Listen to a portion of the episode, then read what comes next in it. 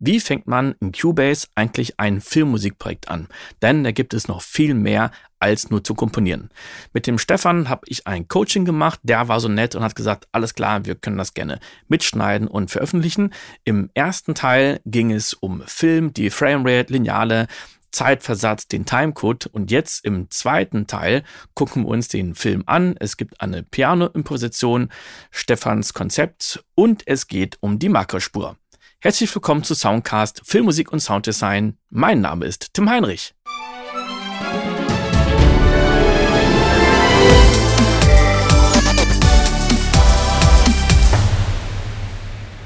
Hören wir doch mal in das Video rein.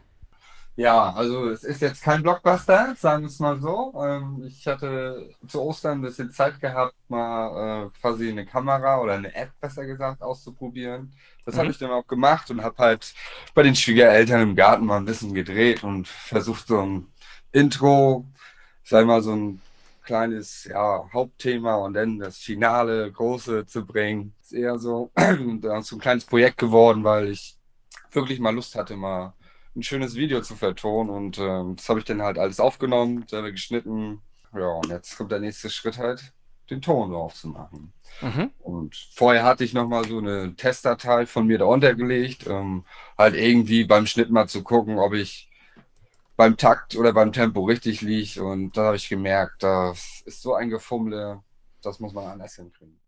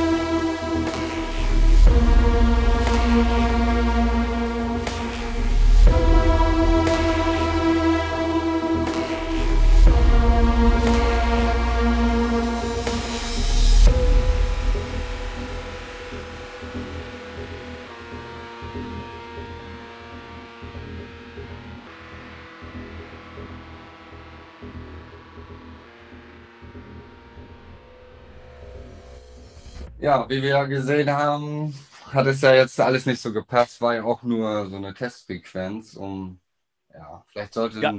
auch nicht gleich so ein Hardcore-Sound da rein. Ich finde es nicht schlecht. Gut. Also für die Leute, die es jetzt als Podcast hören, wir haben jetzt die ganze Zeit Osterbilder gesehen. Also du hast draußen in der ja, Na Natur oder im, im, im Garten ähm, einerseits ein paar, paar Beete gefilmt, wo wir Blumen sehen.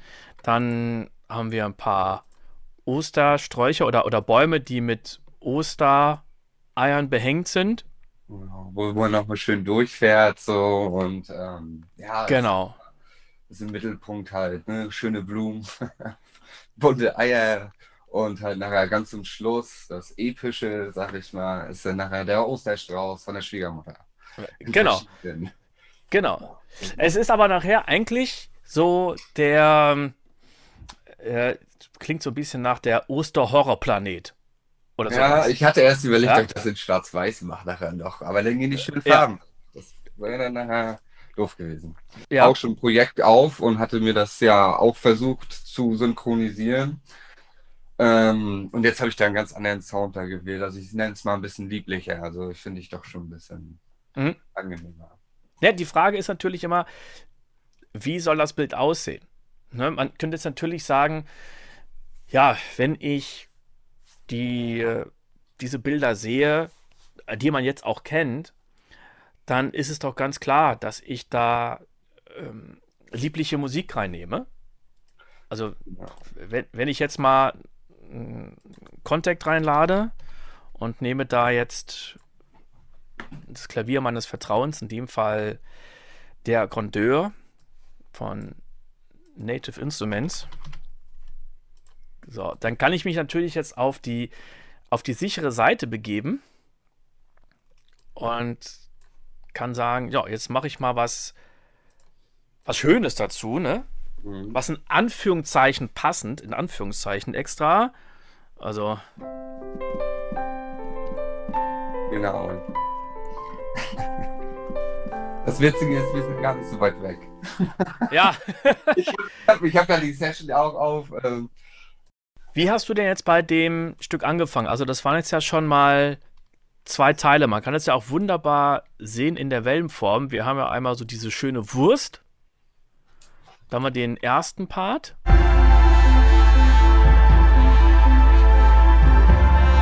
Und dann haben wir den zweiten Part. Das kann man ja auch wunderbar sehen an diesen Crescendi.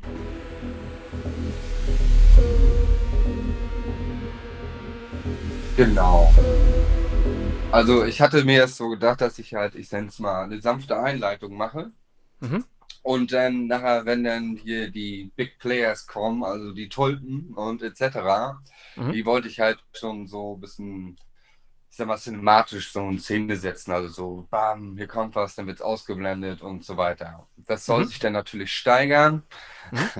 bis das große Finale, die Vase kommt, die, die, die, ja. die schöne Blume. Also halt der Strauß von der Schwiegermutter.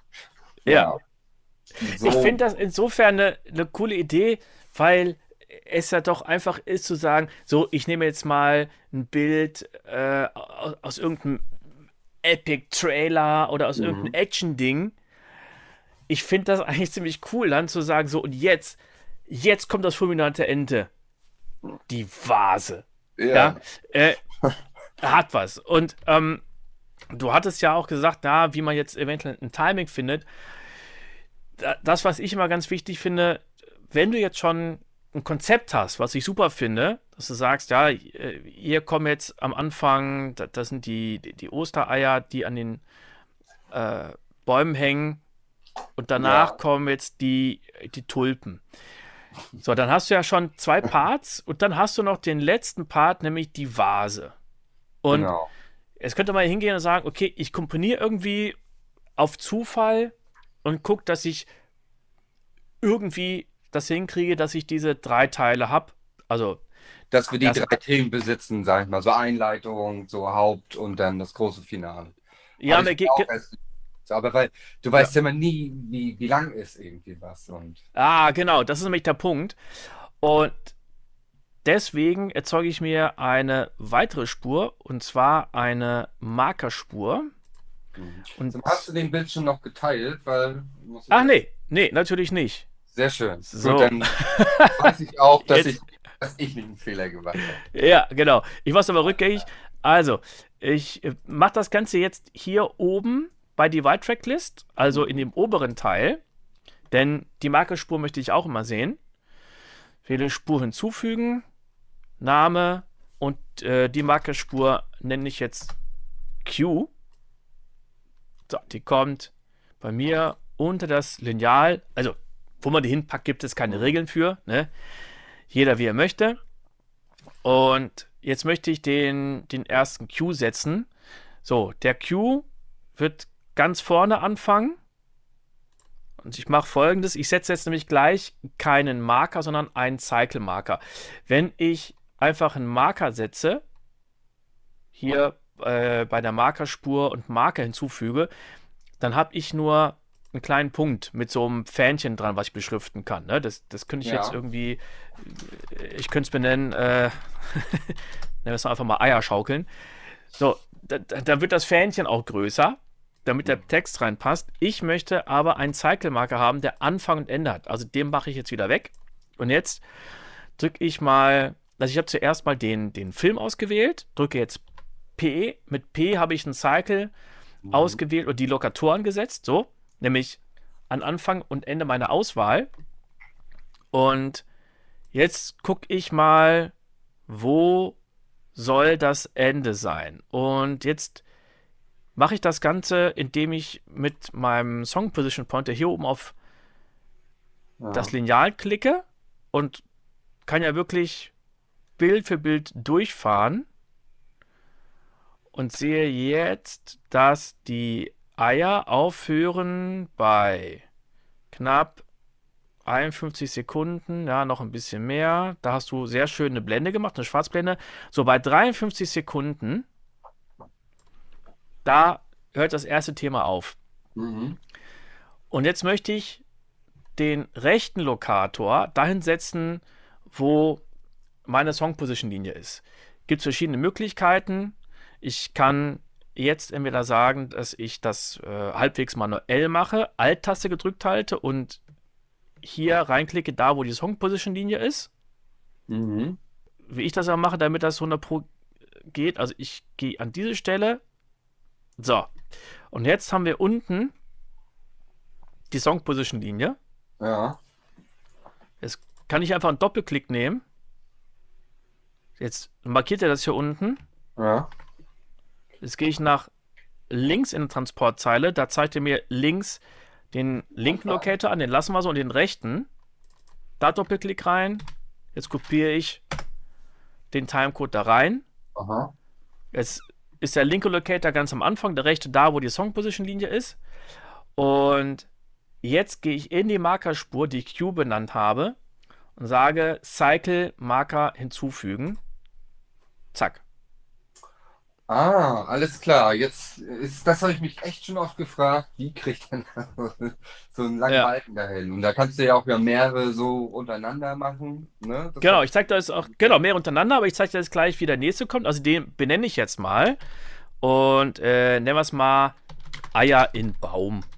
Ja. So. Wie man das benennt, das kann sehr unterschiedlich sein.